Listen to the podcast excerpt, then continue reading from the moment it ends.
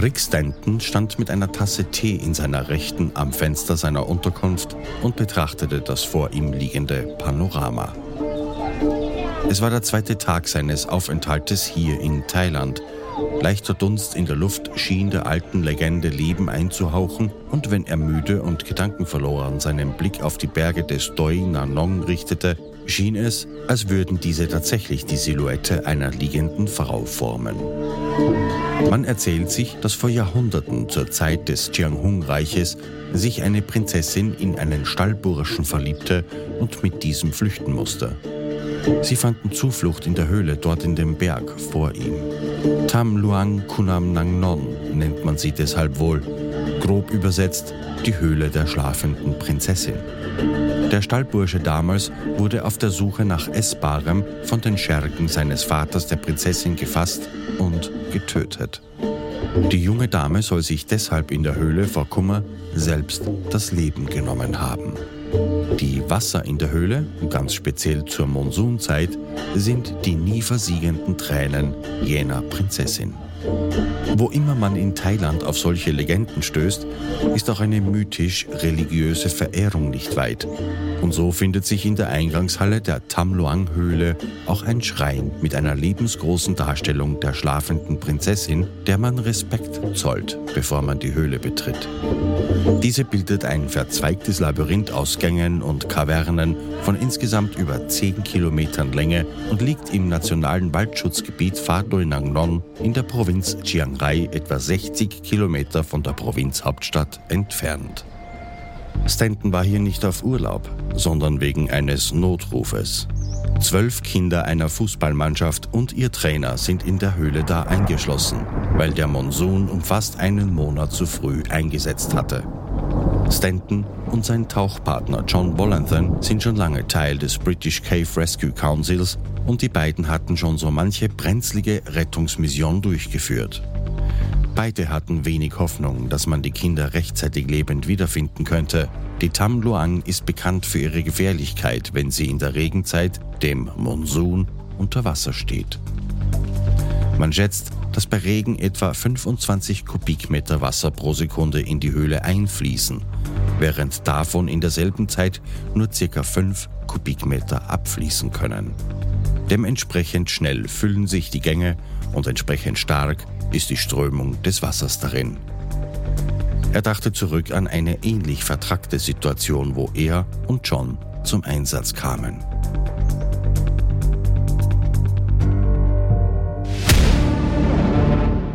Wenn etwas in der Wildnis schief geht, geht es meist schnell und ohne Vorwarnung. In wenigen Augenblicken kann dein Leben an einem seidenen Faden hängen. Ich bin Thomas Speck und dies ist Against Fate, der True Survival Podcast. Jede Woche bringe ich dir die außergewöhnlichsten und unglaublichsten Überlebensberichte der Welt. Ich bedanke mich bei den neuen UnterstützerInnen Tim, Beate und Georg für den Abschluss der Abenteuermitgliedschaft. Vielen Dank. Ihr hört die erste Folge der Serie In der Tiefe begraben. Die Prinzessin weint.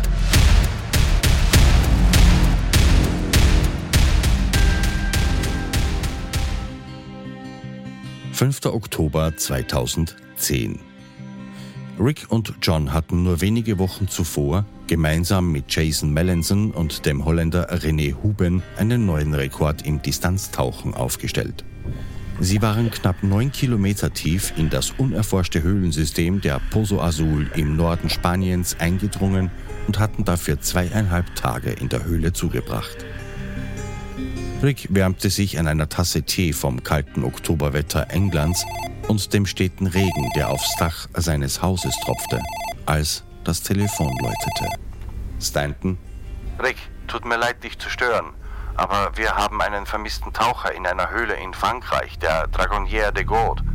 Und die Franzosen brauchen eure Hilfe, um ihn da rauszubringen. Rick war sofort alarmiert.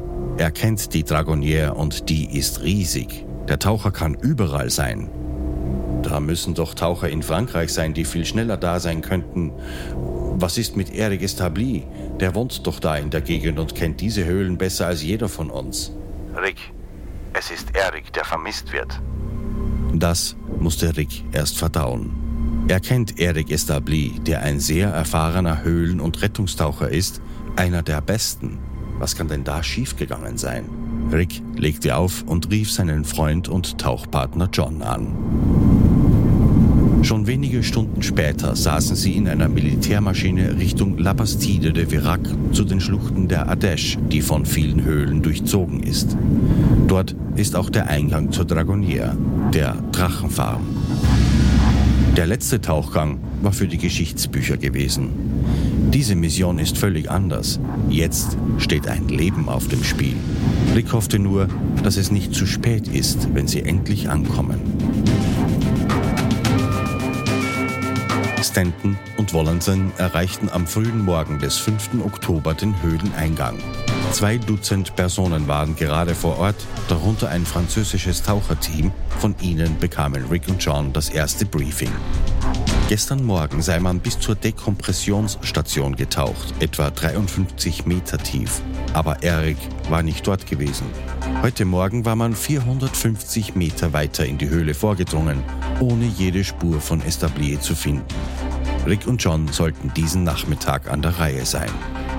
Die beiden nahmen sich vor, der Führungsleine zu folgen, die bis an den weitesten Punkt führt, den ein Mensch bisher in diesen Höhlen je getaucht ist. 1040 Meter tief in den Berg hinein. Um 15 Uhr nahm Rick letzte Justierungen an seinem Equipment vor und packte sein Erste-Hilfe-Set zusammen. Was meinst du, John? Wie lange werden wir brauchen? Schwer zu sagen. Sechs Stunden mindestens hin und retour. Es können aber auch neun Stunden werden, je nach Umständen da unten. Es ist schwer zu sagen. Rick nickte, er dachte dasselbe. Äh, lass uns hoffen, dass wir ihn finden. Alleine zu tauchen, vor allem wenn man die Passagen nicht kennt, ist ein hohes Risiko. Eric Establier war alleine unterwegs gewesen. Allerdings muss man sagen, dass die Drachenfarm sein Zuhause war. Er kannte die Höhlen in und auswendig, wusste um jeden Winkel. In seinem Fall muss etwas furchtbar schiefgelaufen sein, dass dieser erfahrene Mann hier vermisst gehen konnte. Rick und John tauchten langsam ein. Die Kälte des Wassers war spürbar durch das Neopren ihrer Anzüge. Es war sowohl prickelnd als auch seltsam versichernd. Das ist genau das, was und wie Rick und seine Kollegen die richtige Einstellung finden. Get in their zone, wie man sagt. Natürlich sind sie nervös, aber sie sind fähig, das abzuschütteln und sich selbst trotzdem vorwärts zu pushen. 50 Meter. 200 Meter. 450 Meter durch das schwarze, kalte Wasser schlüpfend. Als sie die richtige Tiefe erreichten, schalteten sie ihre Unterwasserscooter ein und begannen durch den ausgedehnten, überschwemmten Sumpf zu gleiten. Die Welt hier unten ist außerirdisch, bedrohlich, unheimlich, herrlich. Sie passierten enorme beige Steinwände mit Rissen, die bis ins Unendliche verliefen. Es ist wie auf dem Mond, denkt Rick, wenn der Mond auf dem Grund eines Sees läge. Minuten verschwammen zu Stunden, während Rick und John durch einen der buchstäblich unwirtlichsten Zonen der Welt glitten. Sie waren auf schlechte Sicht vorbereitet, aber heute ist es besonders übel. Schlamm und Sedimente bildeten schwirrende Wirbel im Wasser. Die Sichtweite betrug manchmal weniger als 30 Zentimeter direkt vor ihnen im Lichtkegel der LED-Lampen. Und dann, bei ca. 780 Metern, trafen sie auf eine Wand. Buchstäblich. Die Passage ist blockiert. Es sieht aus wie ein Erdrutsch aus Kalkstein und Granit. Und darin eingequetscht befindet sich Eriks Unterwasserscooter. Das ist vielleicht ein Zeichen dafür, dass er noch lebt? Rick stellte sich vor, dass Erik vielleicht versucht haben könnte, sich von der anderen Seite durchzuarbeiten, aber sie konnten sich nicht sicher sein. Diese Wand aus Stein ist unpassierbar. Rick gab Zeichen zu John. Hier konnten sie nichts weiter tun. Sie brauchten mehr Leute und einen Plan. Sie drehten um und machten sich auf zum Eingang und ins Trockene zurück. Über die nächsten drei Tage kamen immer mehr Leute zum Rettungslager am Eingang. Zusätzliche Taucher, Geologen, Vermesser und Geophysiker. Es wurde mit einem mehrfach verzweigten Rettungsplan begonnen. Mit Baggern wurde in das Grundgestein gegraben, in der Hoffnung, einen Eingang zu dem Teil der Höhle zu erschaffen, der hinter dem Erdrutsch lag. Ein sehr intensiver Prozess. Aushub musste weggebracht werden, das Loch stabilisiert und dessen Wände verstärkt werden, je tiefer es wurde. Jeden Tag wurde bis spät in die Nacht gearbeitet. Alle Kraft fokussiert auf diese eine einzige Aufgabe, zu Erik vorzustoßen, bevor es zu spät ist. Währenddessen erforschten verschiedene Taucherteams die umliegenden Kavernen und Gänge und das Schweizer Team tauchte zu dem Erdrutsch hinein, um nach einer Öffnung in der Wand zu forschen. Vielleicht ist Erik ja genau dahinter. Aber sie alle hatten kein Glück. Am Samstag, den 9. Oktober vormittags, waren wieder Rick und John an der Reihe. Wie üblich die Sicht war schlecht, weshalb man nur sehr langsam vorankam. Gegen 14.30 Uhr erreichten sie ihr Ziel und untersuchten die Wand nach Rissen und möglichen Passagen. Und hier fand John etwas im schlammigen Nebel. Das war definitiv nicht hier, als sie das erste Mal an diesem Punkt waren. Er schwamm näher und streckte seine Hand danach aus. Das war eine von Eriks gelben Taucherflaschen. Er muss gleich in der Nähe gefangen sein. Vielleicht war er ja da herausgekommen und hinterließ die Flasche als Zeichen für seine Retter? Die Hoffnung flammte erneut auf. Am Montag, den 11. Oktober, saß Rick am Eingang der Dragonier. Acht Tage seit Erik verschwunden ist. Oberhalb am Rand wird fieberhaft gearbeitet. Man hört die Lastwagen, die den Schutt transportieren und Baggerschaufeln, die am Stein kratzen. Manchmal hat es kleine Sprengungen gegeben. Dutzende Menschen graben sich langsam tiefer. Der ausgehobene Schacht ist bereits 20 Meter tief geworden. Er und John bereiteten sich auf ihren wichtigsten Tauchgang vor. Das Schweizer Tauchteam hatte eine schmale Öffnung gefunden, die am obersten Ende des Steinschlages durch die Felsen führen könnte. Es ist mittlerweile fast hundertprozentig sicher, dass Erik irgendwo hinter diesem Einbruch zu finden ist. Heute werden Stanton und Volanthen versuchen, sich durch diese Öffnung hindurch zu quetschen, um den Steinschlag zu überwinden. Zuerst werden sie ihre Rebreather verwenden, ein System, das die Atemluft des Tauchers reinigt. Diese Rebreather werden sie bis an die eingestürzte Wand bringen. Ab dort verwenden die beiden dann ihre Luftflaschen. Die Rebreather werden an der Wand abgelegt. Das erlaubt ihnen, mit weniger Equipment am Körper auch durch schmale Öffnungen zu gelangen. In der Höhlentaucherwelt ist diese Technik bekannt als Englisch. Wer wäre besser dafür geeignet als zwei der besten englischen Höhlentaucher der Welt? Vorankommen ist nur langsam möglich im braunen Nebel aus Schlamm. Aber die beiden sind geduldig. Das müssen sie auch auf einer Mission wie dieser. Obwohl die schlechte Sicht desorientierend ist, ja sogar eine Kampf- oder Fluchtpanikreaktion auslösen kann, Rick und John sind erfahren genug unter Wasser, um Angst zur Seite zu schieben, langsam zu atmen. Ein und aus. Check das Equipment. Konzentration. Und dann sind da die Geräusche. Knacken, knirschen, klicken Pfeifen. Schallwellen sind im Wasser fünfmal schneller als in der Luft.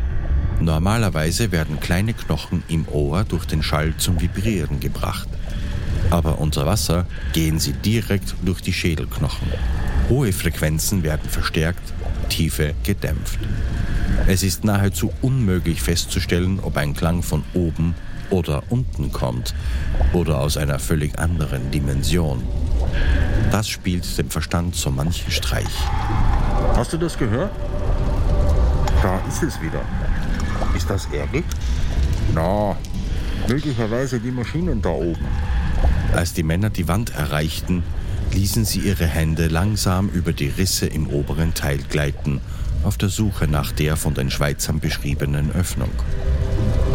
Endlich, sie fanden sie. Die Passage ist extrem schmal, aber Rick dachte, dass sie gerade so durchpassen werden, nachdem sie die Rebreather abgelegt und ihre Flaschen getauscht haben. Jeder führte zwei Flaschen mit, eine für den Rebreather und eine für das konventionelle Atemsystem.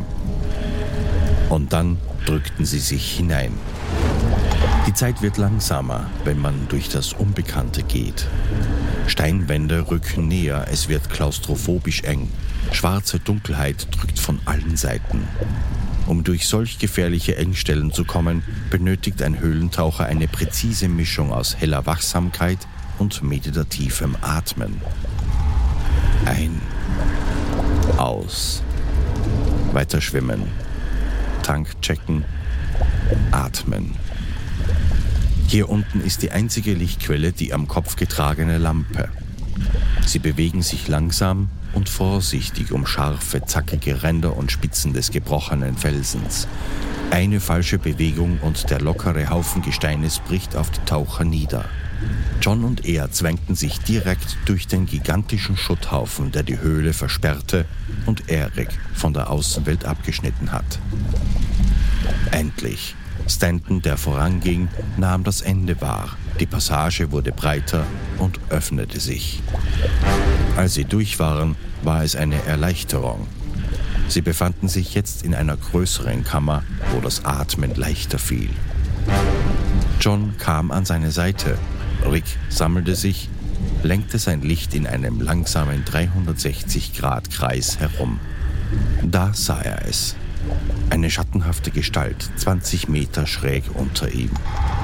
Rick schwamm näher, um besser sehen zu können. Es ist Erik. Er ist tot. Rick schaute zurück zu John. Das ist nicht länger eine Rettungsmission. Es ist eine Bergung. Aber da ist ein anderes Problem. Die Passage durch die Wand ist viel zu schmal. Wenn Sie versuchten, Eriks Körper da hindurchzuschieben, könnte das Geröll sich destabilisieren und alles herunterkrachen lassen. Schlimmstenfalls wären sie dann tot oder endgültig abgeschnitten. Mit einem schweren Herzen wendeten sie sich dem Ausgang Richtung Basislager zu.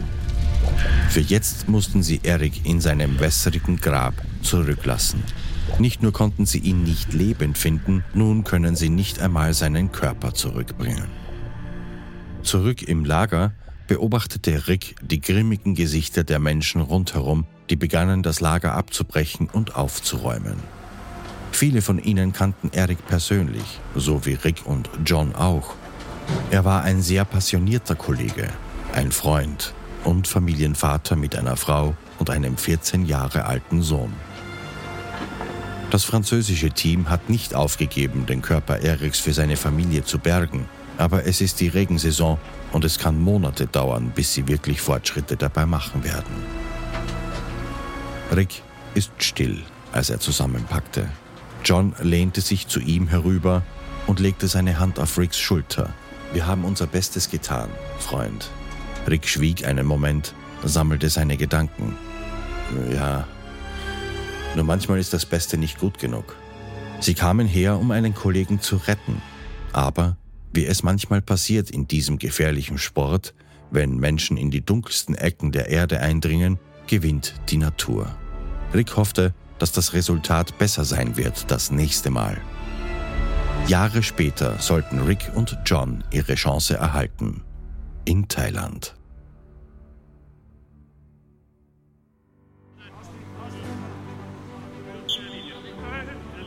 Es ist Samstag, 26. Juni 2018.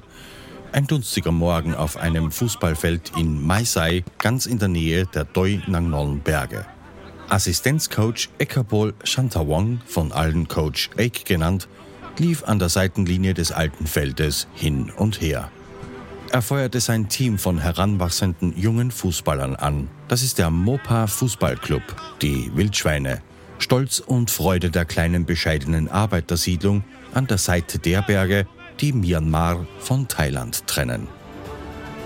Der umgebende Wald ist eine Landschaft von dichtem feuchten Dschungel, Wasserfällen, und Kalksteinklippen, gleichsam idyllisch wie imposant. Schneller, Neid. Durchtrippeln. Los geht's. Du kriegst ihn. Los, los, los, los, los. Coach Ake ist 25 Jahre alt, mit sanfter Sprache und ein ehemaliger buddhistischer Mönch. Ake wuchs als Waise auf. Seine ganze Familie wurde während einer Epidemie ausgelöscht. In vielerlei Hinsicht sind die Mopas die Familie, die er niemals hatte. Nur gerade jetzt ist keine Zeit für Sentimentalitäten. Sie müssen sich auf ein kommendes regionales Match vorbereiten. Er beobachtete den ältesten der Jungen, wie er das innere Feld entlang trippelte. Neid, komm schon. In der Mitte bleiben. Ja, los. Komm schon nach vorne. Nicht aufgeben. Schieß jetzt. Schieß. Neid ist ein schlachsiger, agiler 16-Jähriger mit einem coolen Auftreten. Er ist erst seit einer Saison dabei, aber er zeigte großes Talent. Tor! Ich weiß, dieses letzte Tor muss richtig süß für den Jungen schmecken. Der Knabe hat heute seinen 16. Geburtstag. Guter Einsatz, Neid. Weiter so. Gute Arbeit. Der Cheftrainer bat Ake, heute für ihn abzuschließen, damit er früher heimgehen könne, was Ake natürlich gerne tat. Er freut sich immer, wenn er jemandem helfen konnte. Das Trainingsmatch war vorüber und Ake holte die Mannschaft vom Feld. Normalerweise waren die Jungs immer betrübt, wenn das Training zu Ende ging, aber heute waren sie regelrecht aufgeregt. Das Team plante in die Tam Luang Nang Non zu gehen. Das riesige Höhlensystem mit über 10 Kilometern Länge, verzweigten Gängen, hunderten tiefen Schluchten und Tunnel, die sich hunderte Meter unter den Kalkstein winden. Ich weiß, wie sehr sich die Jungs darauf freuten, aber man benötigt viele Stunden, um die Höhle ganz zu durchwandern. Es ist Nachmittag und er war sich nicht sicher, dass sie vor dem Sonnenuntergang zurück wären. Aber die Jungs baten und bettelten. Es ist doch Knights Geburtstag. Ake konnte den aufgeregten Gesichtern nicht widerstehen. Okay, okay, aber wir müssen rechtzeitig vor dem Abendessen wieder da sein. Also los, pack zusammen. Titan trat sein Fahrrad wie ein Verrückter über die rote Sandstraße, um nicht hinter den anderen mit ihren großen Rädern zurückzubleiben. Er war der kleinste der Mannschaft und erst elf Jahre alt. Er war noch nie in der Höhle, also ist er aufgeregt und nervös zugleich. Die Legende sagt, dass diese Höhle vom Geist der Prinzessin heimgesucht wird. Aber Titan wischte diese Gedanken zur Seite er wird seinen Teamkollegen doch nicht seine Angst zeigen. Wenn der Geist wirklich auftaucht, wird Coach Ake sie beschützen. Da war er sich sicher. Als sie ankamen, ließen sie ihre Räder an der Seite der Straße liegen. Jungs, nehmt nur leichtes Gepäck mit. Viele der Kammern sind sehr schmal. Ein paar der Kinder waren so aufgeregt, dass sie sogar ihre Schuhe abstreiften. Sie waren es gewohnt, barfuß zu gehen, und außerdem werden sie ja gleich wieder zurück sein.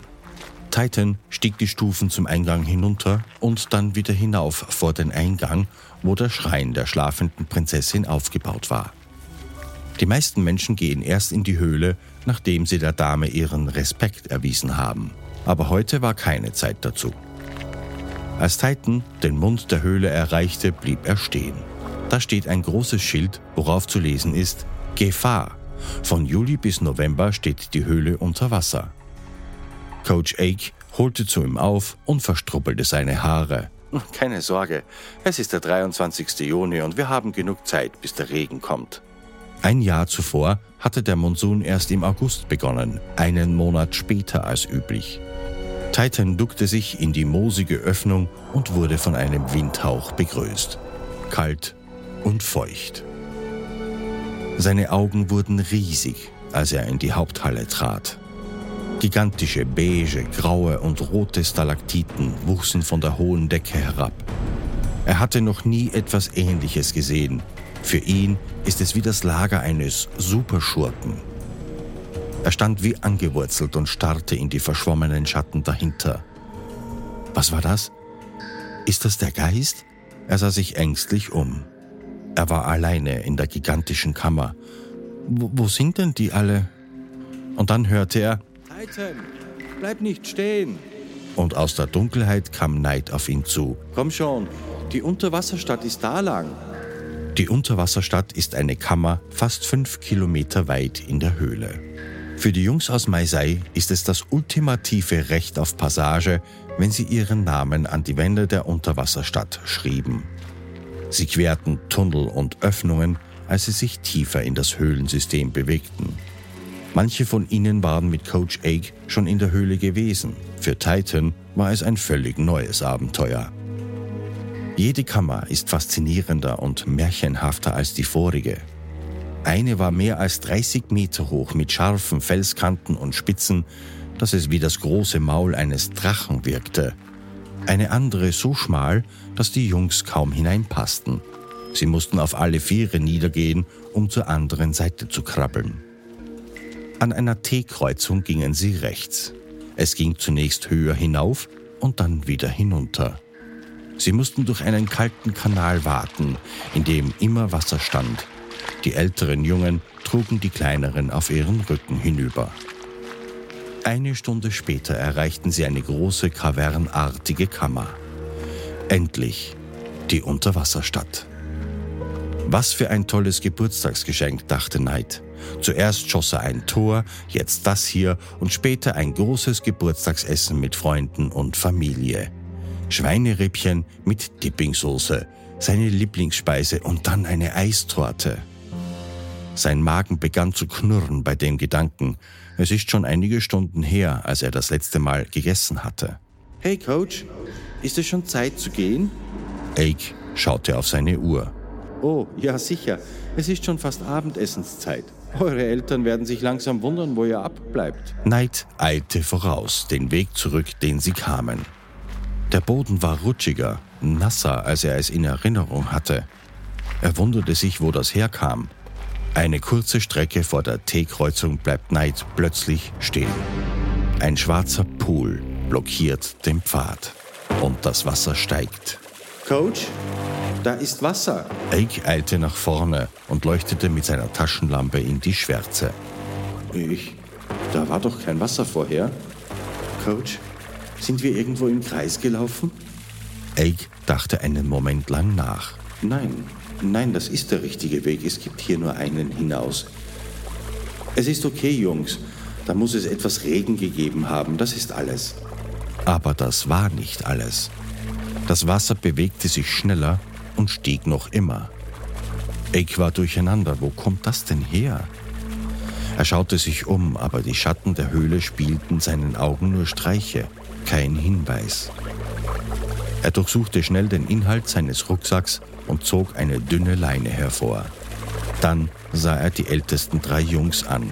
Okay, ich werde das um meine Hüfte binden und ihr werdet das andere Ende halten. Ich gehe da hinein und sehe nach. Wenn ich zweimal ziehe, dann zieht ihr mich zurück. Wenn ich das nicht tue, heißt das, dass ich hinausgekommen bin und ihr werdet mir der Leine entlang folgen. Ein Knoten bildete sich in Knights Kehle, als er Coach Ake winken, lächeln und langsam im kalten Wasser verschwinden sah. Knight tat sein Bestes, um zurückzulächeln. Ake nahm einen tiefen Atemzug und tauchte unter in das kalte schwarze Wasser und die Dunkelheit. Der einzig Erwachsene der Gruppe ist nun verschwunden. Das Röhren der Strömung macht Ake fast taub und er konnte nichts sehen.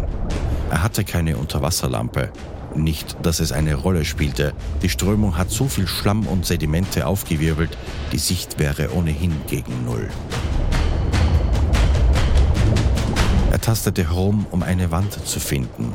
Er wusste, da ist die Passage irgendwo und dahinter der Weg nach Hause. Aber er konnte nichts finden, keine Wand. Und nach einer gefühlten Ewigkeit begannen seine Lungen zu brennen. Er war kein Gegner für das Wasser. Er zog zweimal an der Leine.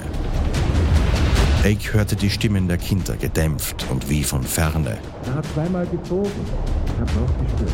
Coach, Coach, wir ziehen, wir ziehen. Knights Herz schlug so hart, dass es gegen seine Brust schlug.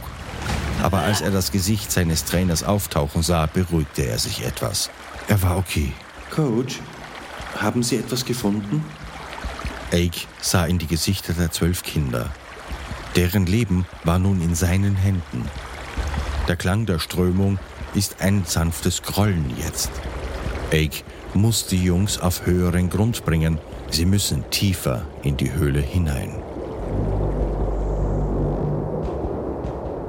Knight war erleichtert, als sie eine sandige Kammer erreichten, die groß und offen schien gegen die schmalen Gänge der letzten Stunden. Das war die Pattaya Beach. Coach Ake meinte, dass das Wasser möglicherweise nur eine Tide war und vielleicht am Morgen schon wieder abgeflossen sein wird. Hauptsächlich ging es ihm darum, die Kinder erst einmal zu beruhigen. Knight war sich nicht sicher, ob er das glauben möchte. Aber welche Wahl hatten sie denn sonst? Alle waren erschöpft und vor dem Schlafen führte Ake die Kinder in ein Gebet. Das sanfte Singen ließ Knight sich besser fühlen. Es erinnerte ihn an zu Hause. Er war jetzt 17 und fast erwachsen, aber er vermisste seine Mutter. In einem kleinen Haus in Maisai tat Knights Mutter Superluck gerade die letzten Handgriffe an seiner Emoji-Eistorte, die er sich so sehr gewünscht hatte.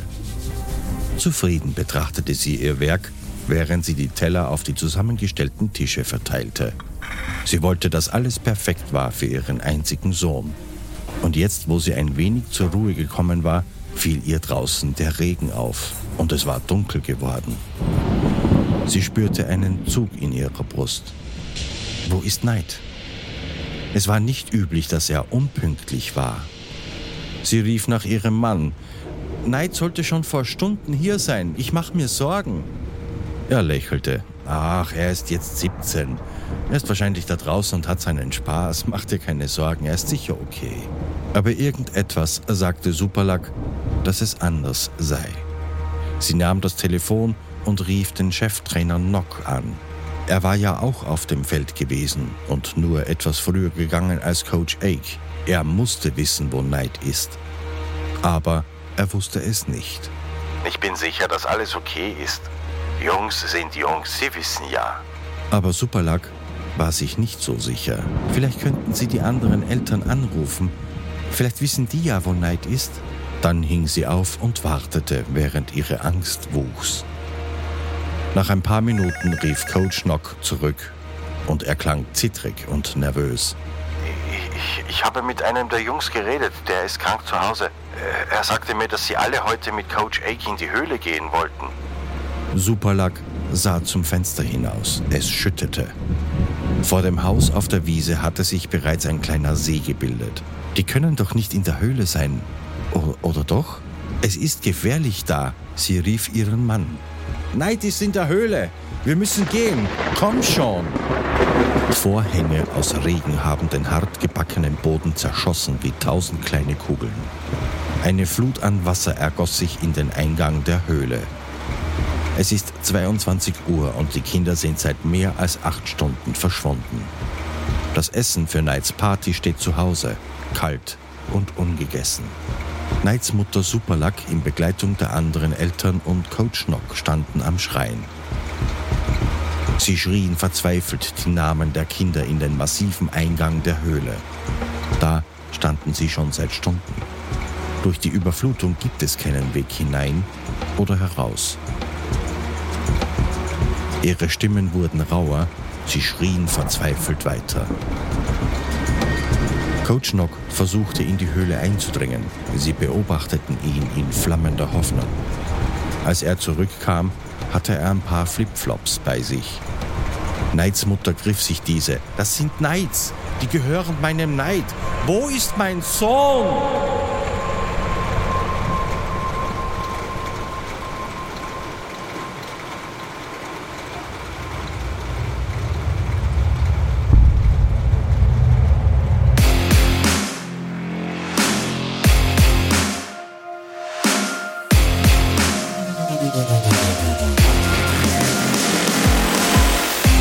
Against Fate gegen das Schicksal. Abonnieren auf Spotify, Apple, Google Podcasts, Amazon Music, Deezer oder wo immer du gerade hörst. Abonnenten des Mitgliederbereiches auf againstfate.at hören jede Folge ungekürzt als Director's Cut und werbefrei. Ihr erhaltet Zugriff auf unveröffentlichtes Material, Blogartikel, illustrierte Ausgaben der Serien im Download zum Nachlesen und regelmäßig die Möglichkeit zu Online-Treffen und persönlichen Stammtischen mit mir. Against Fate. der True Survival Podcast.